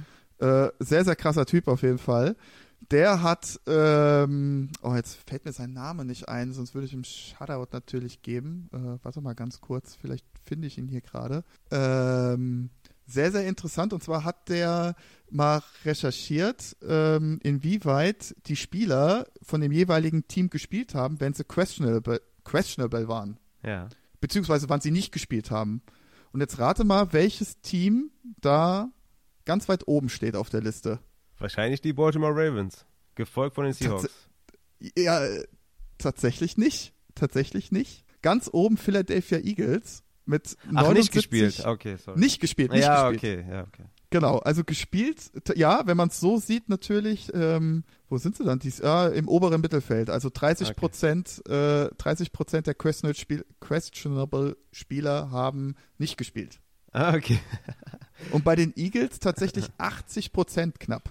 Ey, das ist schon echt Das übel. ist krass. Das ist schon Ja, viel. und da kommt der, und, und das zweite Team sind dann die Houston Texans mit 49 Prozent. Von welcher Zeitspanne Also da- reden wir da? Das hat er leider nicht gesagt. Ah, okay. Das fand ich ein bisschen schade. Das wollte ich ihn noch mal fragen. Ja. Ähm, warte mal, wie, wie finde ich denn jetzt hier? Nicht, dass es heißt, ich würde meine Quellen nicht nennen. Adam Hutchins, Hutchison. Adam Hutchison. The Mhm. Real Adam unterstrich H auf Twitter. Physiokollege, krasser Typ auf jeden Fall. Der hat krasse Stats, also Hut ab. Ähm, sehr, sehr coole. Der macht da auch immer guten Content, muss ich sagen. Ist damit gegrüßt auf jeden Fall. Und wir kommen zu Wandale Robinson von den Giants. Die Giants äh, ja, ist auch spannend. Ne? Slayton war nicht im Preseason-Game dabei und Paris Campbell haben Day Off bekommen. Also vielleicht sind das die Starter. Wandale Robinson demnächst von POP runter. Wie siehst du da die Chancen für Wochen 1? Äh, für Woche 1? Ja, ich denke, Woche 1 kommt da ein bisschen zu früh. Also, ähm, ich denke, er ist dann auch schon nochmal ein bisschen weiter hinten als jetzt ein Pre-Solar und Javonte Williams. Aber ähm, ja, wie du schon sagtest, ne, Ende dieser Woche, Anfang nächster Woche soll er wohl von der POP runterkommen. Da rechne ich auch so plus minus Woche 4. Ich denke, Mhm. da werden wir ihn dann zum ersten Mal sehen. Ist er dann der alte Wandel Robinson? Höchstwahrscheinlich nicht. Aber ähm, ja.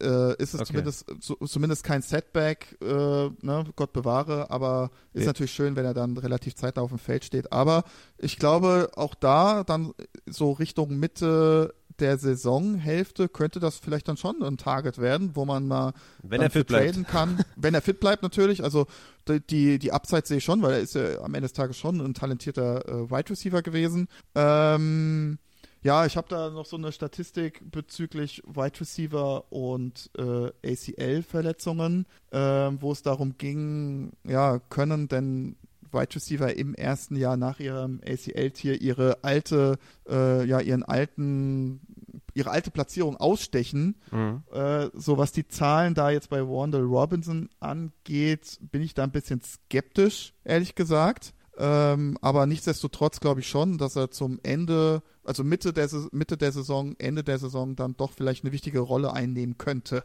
Ich bin gespannt. Wird er, ja, also wird er besser sein als seine äh, Saison davor, wobei das war ja jetzt, glaube ich, nur die Rookie-Season, kann das sein? Ja, ne? Du bist doch der Giants-Fan. Ja, ja, ja. Wandale Robinson Ja. wurde letztes Jahr erst gezogen. Ja. Genau, also da haben wir jetzt leider keinen ähm, Vergleichswert natürlich, aber äh, ich sag mal so, die Zahl der Wide Receiver, die ihre Saison verbessern konnten nach, also im ersten Jahr nach ACL-Tier, ist nicht so hoch.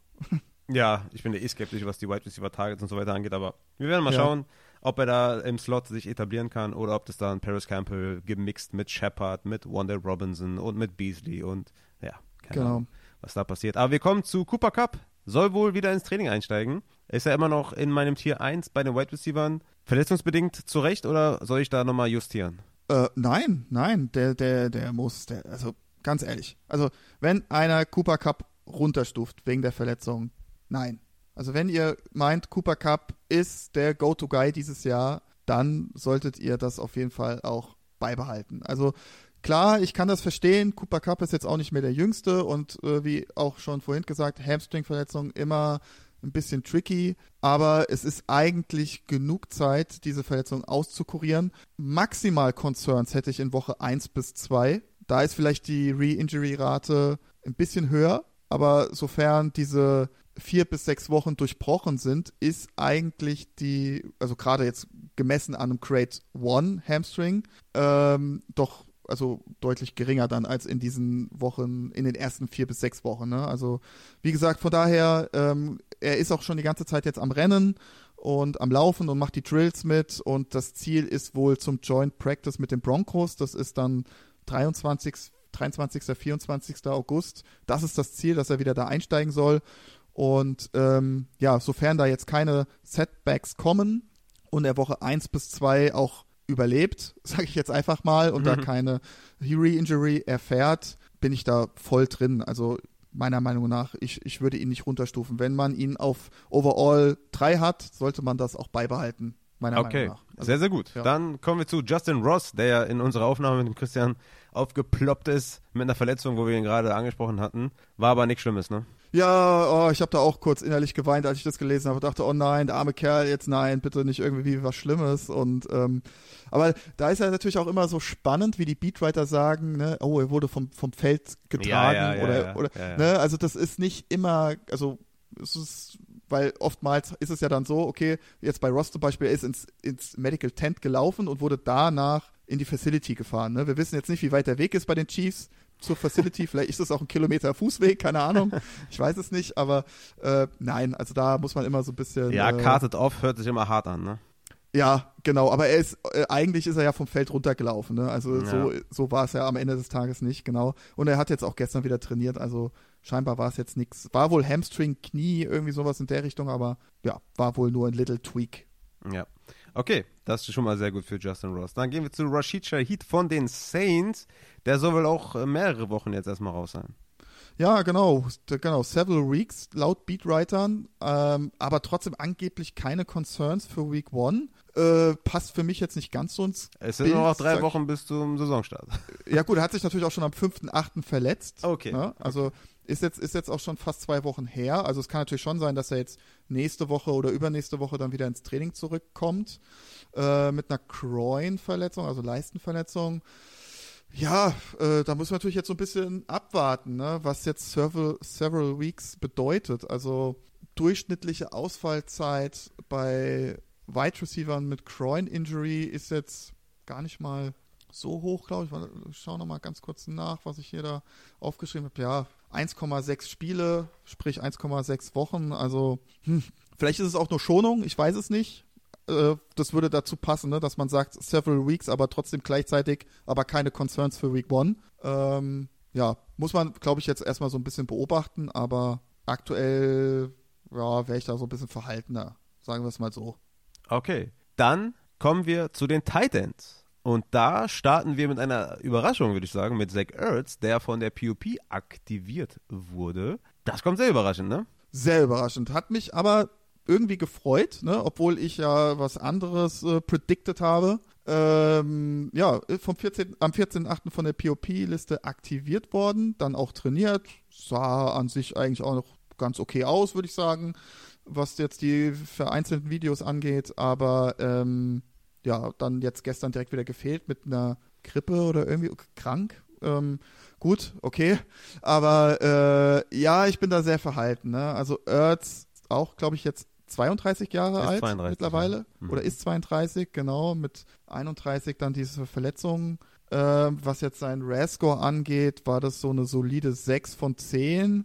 Ja, ist für ein Tight End okay, nenne ich es jetzt mal. Ähm, generell so der Output oder das Outcome von, von Tight Ends nach ACL im ersten Jahr ist sehr schlecht gewesen. Also da gibt es wenig Tight Ends, die da wirklich positiv waren. Der beste und positivste, den man, glaube ich, da herausheben kann, ist äh, Rob Gronkowski 2014, der zuvor Tight End 2 war und dann direkt im ersten Jahr Tight End 1. Äh, da eine absolute Maschine. Der war natürlich aber auch einen RAS-Score von über 9 hat. Ne? Also äh, der ist da schon nochmal, was die Statur angeht, ähm, was anderes als Ertz. Mm, Ein guter Vergleichswert ist vielleicht ähm, Hunter Henry, der auch einen Kreuzbandriss hatte, ähm, kam danach auch wieder ganz gut in Form, war allerdings halt 23, ne? Und äh, so von den athletischen äh, Werten her ist es tatsächlich ähnlich wie bei Ertz, aber ja, wie eben gesagt, wer war halt dann mal acht, neun Jahre jünger ne, als Ertz. Ähm, das ist so ein gutes Beispiel, glaube ich, jetzt dann so für ready to play oder ist er ready to perform, wie man immer so schön sagt. Ja. Ähm, ja, natürlich wird Ertz, kann sein, dass er in Woche 1 auf dem Feld steht, aber dann vielleicht, weiß ich nicht, für eine, bei einer Target Share von, oder, oder, oder, oder, ja, Target Share von nur, was weiß ich, wie viel kleinen Prozentzahl, aber vielleicht eine hohe Snap Share, weil er äh, vielleicht gut blocken kann, ne? Das kann natürlich sein und ich hatte es ja letztes Mal auch schon gesagt, so eine, ich sehe schon in ihm noch so eine kleine Red Zone Waffe. Dann ist jetzt aber dann wieder auf der anderen Seite die Frage, wie oft kommen die Cardinals denn so in diese Red Zone Gegend dieses Jahr, ne? Hm. So insgesamt. Wie sind, es wird keine High Power Offense sein, die, die jede Woche scored, denke ich jetzt mal. Ähm, ja, also ich bin da doch sehr verhalten, was Ertz angeht. Ich freue mich aber trotzdem für ihn und freue mich auch, wenn er Punkte natürlich macht. Aber ist es jetzt ein Top 12 Tight End, den man draften sollte? Gewiss nicht. Äh, ich hatte es ja auch da schon bei unserem letzten Injury Report gesagt. Für mich so ein Sleeper, so, so, so ein Target-Ziel, vielleicht dann für, für einen Waiver, vielleicht dann auch so ein bisschen Matchup-spezifisch. Also ich denke schon, dass McBride da die Hauptrolle sein wird, auch zumindest jetzt die ersten Wochen. Okay, kommen wir zum nächsten Ready to Perform oder Ready to Play Tight End und das ist Kyle Pitts, wo ja auch äh, gesagt wird, dass die Recovery immer weiter voranschreitet. Also welche Kategorie packst du Kyle Pitts für Woche 1? Ja, ich war da ja sehr skeptisch, ne, weil da als da da kam als nichts. Ne? Ich brauche eine also, Antwort. Mal, Matze, red nicht drum ja, rum, ich brauche eine Antwort. Ja, ich bin in wieder bei Kyle Pitts. Ich geb's zu. Scheiße, ich geb's zu. Ich bin wieder in. Ja, Ready ich weiß, to perform, sagt, Junge. Da sagt jetzt der eine oder andere, ey, der Matze, das ist ein Fähnchen im Wind, der steht nicht zu seinem Wort.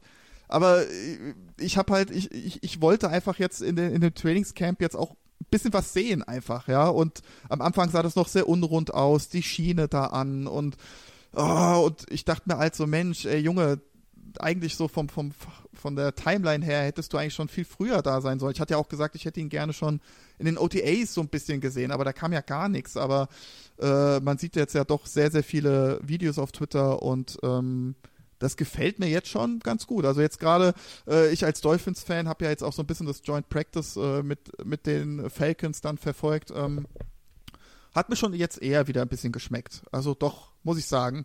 Mhm. ADP, ich weiß jetzt gar nicht, habe sie jetzt gar nicht mehr verfolgt. Ähm, ist das immer noch Runde 5, 6? Ich äh, kann natürlich sehr schnell nachschauen. ADP ist. Du bist doch, du bist so schnell. Bei der 62 bedeutet Anfang sechste Runde, ja. Anfang, ja, ist halt so, ja, ich sehe schon die Upside dafür, schon irgendwie, dass er ein Tight End 3, 4 werden kann. Aber es ist. Äh, ja, nehme ich lieber Waller, der geht einen Platz danach. Ein Platz. Ja, an 63. Ja, ja.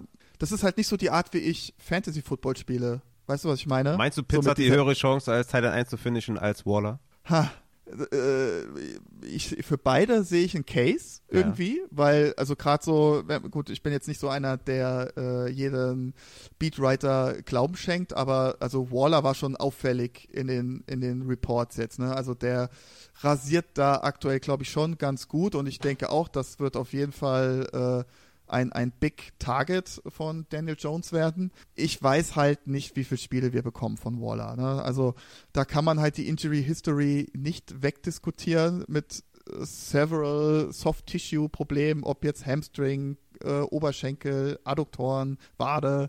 Äh, deswegen, ja, bin ich da noch so ein bisschen äh, ja, skeptisch, was Waller angeht. So vom, vom Hören sagen würde ich sagen, Waller über Pitts, würde ich wahrscheinlich sagen. Aber aufgrund der Anzahl an Spiele, die wir vielleicht dann von beiden bekommen, würde ich dann doch eher zu Pitts tendieren. Weißt du, was ich meine? Ja, ist immer so ein Faktor, ne? Injuries. Waller hat ja in der Vergangenheit jetzt nicht so ganz geglänzt, aber ja, ich, ich versuche mich immer davon so ein bisschen frei zu machen, wenn jetzt keiner davon aktuell verletzt ist. Ist ja jetzt nicht der Fall, ne? Ähm, deswegen, ja, bin ich da bei Waller immer noch und ich denke tatsächlich, dass sie sich Target-wise und Target-Share-wise ähneln werden und beide eine Chance haben für eine Tight End One Season, also Overall. Okay, nee, sorry. Overall One ist ja völlig unrealistisch. Overall Two, ja? ja. Overall One geht ja gar nicht mit Kelsey an Bord. Also Overall Two Season ähm, sehe ich für beide die, dieselbe Chance. Deswegen, ja, ganz interessant, dass die da Back-to-Back -back gehen an 61 ja. und 62. Aber ich würde da momentan halt lieber, lieber Waller nehmen. Nee, 62 und 63 bin ich eher bei Waller. Nee, was ich dazu sagen wollte nochmal, also ist ein gutes Beispiel. Also wir können halt keine Verletzung vorhersehen. Ne? Also und ähm, da muss man sich auf jeden Fall von frei machen. Also ähm, ich hatte zum Beispiel jetzt letztes Jahr die Wahl an, an Position 2 äh, da bin ich fest von ausgegangen, okay, ich gehe mit Taylor oder mit CMC raus und habe nicht damit gerechnet, dass der an Position 1 Jefferson nimmt, was ja am Ende des Tages auch die goldrichtige Entscheidung war, wahrscheinlich. Aber ich stand dann die Wahl zwischen, ja, in, äh, ja, in der Wahl oder zur Wahl von äh, JT oder CMC und habe mich dann für JT entschieden, weil ich dachte, naja, komm, der hatte keine Verletzung. Ja, weil er hatte keinerlei Injuries vorher und ja. hat die Saison davor absolut zerstört. ähm, ist jünger als CMC, also und Mhm. ich hatte halt in einem Tier. Mir war es egal, wen ich nehme von ja. beiden. Und da war es so der So, Coinflip. Ja, genau. Und dann, genau, war das für mich halt der Coinflip. Und so sehe ich das jetzt aktuell auch so ein bisschen bei Pitts und Waller, sage ich jetzt mal. Aber ähm, ja, da muss man sich wirklich von frei machen, so die Injury History. Ne? Also, wie du schon so richtig sagtest, beide sind fit und äh, es hat nichts zu heißen. Also, der, das hat uns ja die letzte Saison eigentlich gezeigt, ne? wo alle sagen, oh, Barkley, Ja. ich weiß nicht, CMC, ich weiß nicht. Und das waren im Endeffekt die einzigen Running Backs, die fit waren, ne? mit Henry.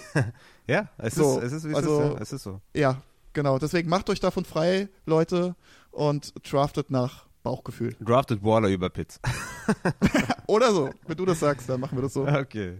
Nee, okay, klar. Alles äh, auch interessant wahrscheinlich äh, für, für die Hörer, mal, das mal so zu hören und äh, sich das nochmal vor Augen zu führen, auf jeden Fall. Dann Ja. äh, kommen wir zu Jelani Woods von den Colts. Einer von den acht äh, Tight Ends, die die Colts momentan im Roster haben. Der ist jetzt, äh, ja, verpasst die restliche Preseason mit Hammy. Bedeutet, öffnet natürlich äh, Türen und Tore für Kyle Granson, Will Mallory, Drew Ogletree, Pharaoh Brown, Michael Jacobson, Nick Eubanks und Ricky Sears Jones auch noch am Start. Ja, also das wollten wir noch unterbringen. Äh, Und natürlich Mo Ellie Cox könnte davon am meisten Ich wollte gerade sagen, ey, Mo Alley Cox hast du vergessen. Junge.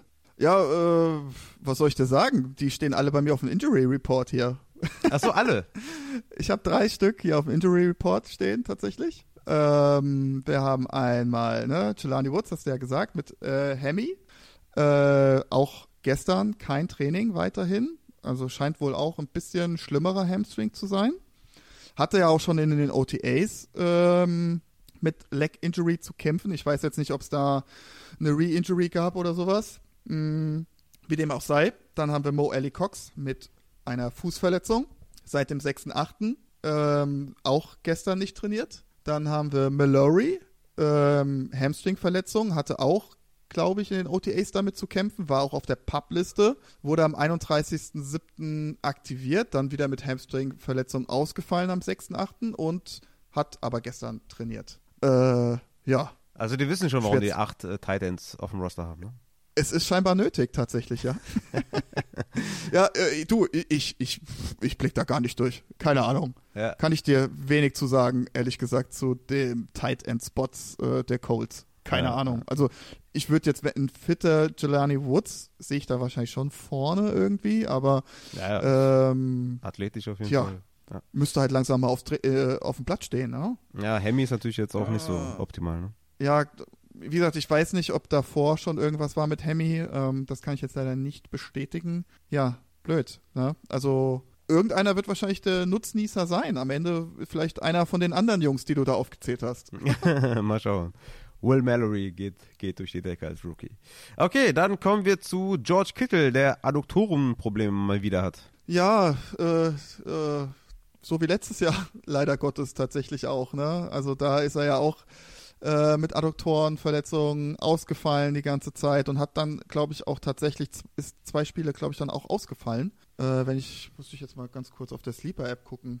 Habe ich jetzt gar nicht mehr so genau. auf- Auf jeden Fall ist er eine geraume Zeit äh, ausgefallen und ähm, ja, Performance nach Groin Injury bei Tight Ends, ja, ist jetzt gar nicht mal so schlecht. Minus 1,5 Punkte ähm, sind grundsätzlich vertretbar, glaube ich, bei einem Tight End. Ähm, aber es ist halt, hat halt nur einer von sieben in den letzten Jahren wirklich dann auch wieder seine äh, alte Performance direkt im ersten Spiel gefunden.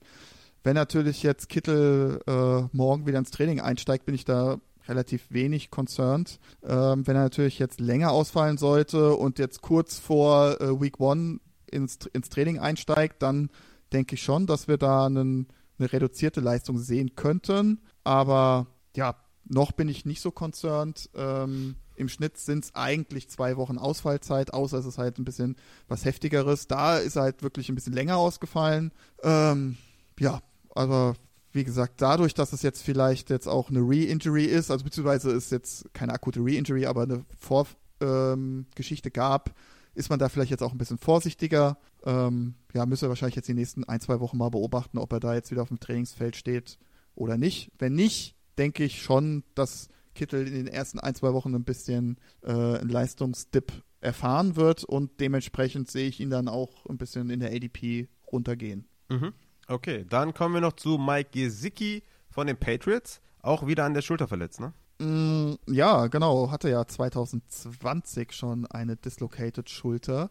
Äh, und das ist jetzt im Endeffekt dasselbe Phänomen wie bei Delvin Cook, äh, der auch immer mal wieder äh, eine ausgekugelte Schulter hatte. Äh, ist, ähm, damals ist Mike Gesicki auch nur ein Spiel ausgefallen, so wie jetzt Cook letztes Jahr.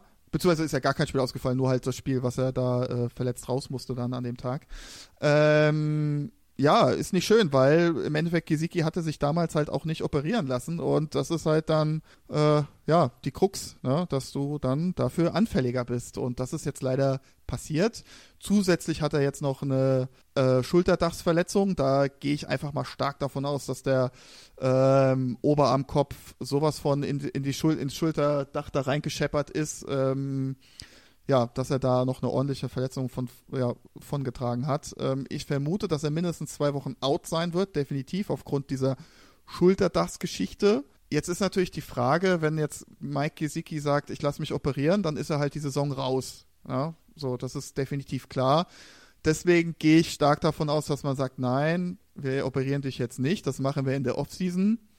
Und dann ist halt natürlich jetzt dann weiterhin die Gefahr gegeben, dass Mike Gesicki immer mal wieder ausfallen könnte wegen der Schultergeschichte. Und deswegen sehe ich jetzt Stand heute Hunter Henry über Mike Gesicki. Wobei jetzt auch da wieder so diese Geschichte ist, ne, mit zwei Tight Ends, die Receiving-Qualitäten haben.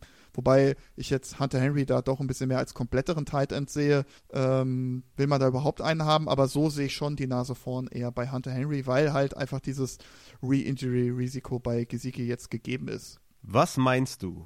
Hat Mike Gesicki für eine ADP? Hat er überhaupt eine ADP? also wird er überhaupt gedraftet sozusagen? Tatsächlich hat Hunter Henry eine ADP von 196, also die Verlängerung der Verlängerung eurer Verlängerung in euren Redrafts. Und Mike Gesicki 195. Also beide werden überhaupt nicht angefasst. Ja, also dann, also wie gesagt, so insgesamt sehe ich jetzt dann für die gesamte Saison schon Hunter Henry irgendwie weiter vorne, weil mir das einfach zu ungewiss ist äh, mit dieser Verletzung. Aber äh, ich sehe da schon ein äh, Szenario, dass Gesicki jetzt auch in Woche 1 auf dem Feld steht. Ne? Um Gottes Willen, also jetzt so nicht äh, falsch verstehen. Ja, draftet lieber äh, Sam Laporta oder, oder Musgrave, ja, ist eh besser. Genau, das war ja jetzt nicht das Thema, genau. Aber ähm, ja, da, da würde ich auch zu raten. Ähm, nee, aber es, also es ist schon möglich, dass Gesicki Woche 1 startet. Ne? Es ist halt jetzt schwer zu sagen, wie die Kollateralschäden sind ne? nach dieser Schulterauskugelung. Äh, ähm, ja, also wie gesagt, deswegen, ich bin da raus bei Gesicki. Kommen wir dann zu TJ Hawkinson, wo man momentan einen Mid-Fourth bezahlen muss. Der hat ja Gleichgewichts, ja vielleicht Störungen, da hat er am Ohr Probleme. Kannst du das vielleicht mal kurz ausführen und ob du da irgendwie ähm, concerned bist für die Season? Ja, genau. Also wie du schon sagtest, ne, also unsere Ohren sind ja auch mitverantwortlich für unseren Gleichgewichtssinn. Und wir haben ja, der hat bestimmt ein oder andere Mal von diesen Kristallen im Ohr gehört, dass die da schön, die müssen schön schwimmen sozusagen. Und ähm, wenn die nicht gut schwimmen können, zum Beispiel aufgrund einer Schwellung oder ähm, keine Ahnung, da eine Infektion ist, nenne ich es jetzt einfach mal, jetzt ohne da groß ins Detail zu gehen und das kompliziert, komplizierter zu machen, als es ist, ähm, dann kann man auch aufgrund der Ohrengeschichte äh, Gleichgewichtsprobleme bekommen. Und das ist jetzt der Fall bei äh, Hawkinson. Und ähm, deswegen hat er ein Non-Contact-Jersey an die letzten Tage und ist jetzt auch beim Joint Practice raus, weil man da kein Risiko eingehen möchte. Und äh, ja, der soll das dann halbwegs auskurieren und soll da einfach seine Receiving Drills und Blocking Drills machen, aber halt ohne die gegnerische Mannschaft. Genau. Aber ich bin da eigentlich jetzt nicht concerned und ich denke, das sollte in zwei, drei Wochen eigentlich auch komplett ausgeheilt sein. Okay. Dann haben wir alle Spiele auf der Liste besprochen. Es sei denn, du hast noch jemanden? Du, äh, also die Liste ist ewig lang. Ich sag mal so, die ganzen äh, Leute, die äh, hier diesen Podcast auf Patreon unterstützen, äh, haben das ja im Discord-Channel diese Injury Report sozusagen von mir erhalten und mhm. können das immer nachschauen. Diesen werde ich wahrscheinlich dann heute beziehungsweise morgen dann auch jetzt hier abgedatet und unverschönt, also so wie ich das jetzt hier äh, präsentiert habe für euch, äh, kriegt ihr auch diese ganzen Notizen dann äh, im Discord-Channel. Und diese Liste ist lang. Ich muss mal ganz kurz gucken hier. Ich muss mal ganz runter scrollen hier, wie viel es war ja das letzte Mal waren es über 60 und jetzt sind wir bei 95 Spielern hier drauf. So. Die sind natürlich nicht immer alle aktuell, ne? Also ähm, da ist auch der ein oder andere, der ist dann nicht mehr auf dem Injury Report, aber ist vielleicht mal ganz nice to know. Okay, hatte, was hatte der so für eine äh, Vorbereitung? Lief die komplikationslos oder war da irgendwas? Ne? Kann man immer mal so ein bisschen nachlesen und ähm, genau, das werde ich natürlich dann allen Patreons dann zur Verfügung stellen. Sehr, sehr nice. Auch immer eine geile Sache. Die Patreons sind immer sehr begeistert von deiner Arbeit. Deswegen, ähm, ja, check mal Patreon, kommt dazu im Discord und gönnt euch den Schinken. Ich habe jetzt hier am Ende, ne, habe ich jetzt nochmal das ganze Schwarmwissen von Twitter gefordert und habe eine Umfrage Ja. gemacht. Vielleicht hast du es schon Du hast gesehen. eine Umfrage gemacht. Ja, nee. ich habe eine Umfrage gemacht. Boah. Und zwar, wen Twitter Stand heute zuerst picken würde. J.K. Dobbins, Javonte Williams oder Miles Sanders. Okay. okay Vorneweg, Okay. vorneweg muss ich sagen, dass der Hebrumer geschrieben hat als Kommentar JK All Day. Und jeder, der den Brumi kennt, der ist ja natürlich bekannt für seine durchaus disku diskutablen Take. Möchtest du vor, bevor ich die Ergebnisse preisgebe, nochmal von deinem JK-Take zurücktreten? Nein, nein, nein, ich möchte nicht von meinem Take zurücktreten.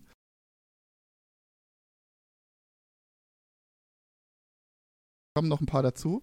Genau, wir sind bei 78 Stimmen. Und ich kann es nicht verstehen.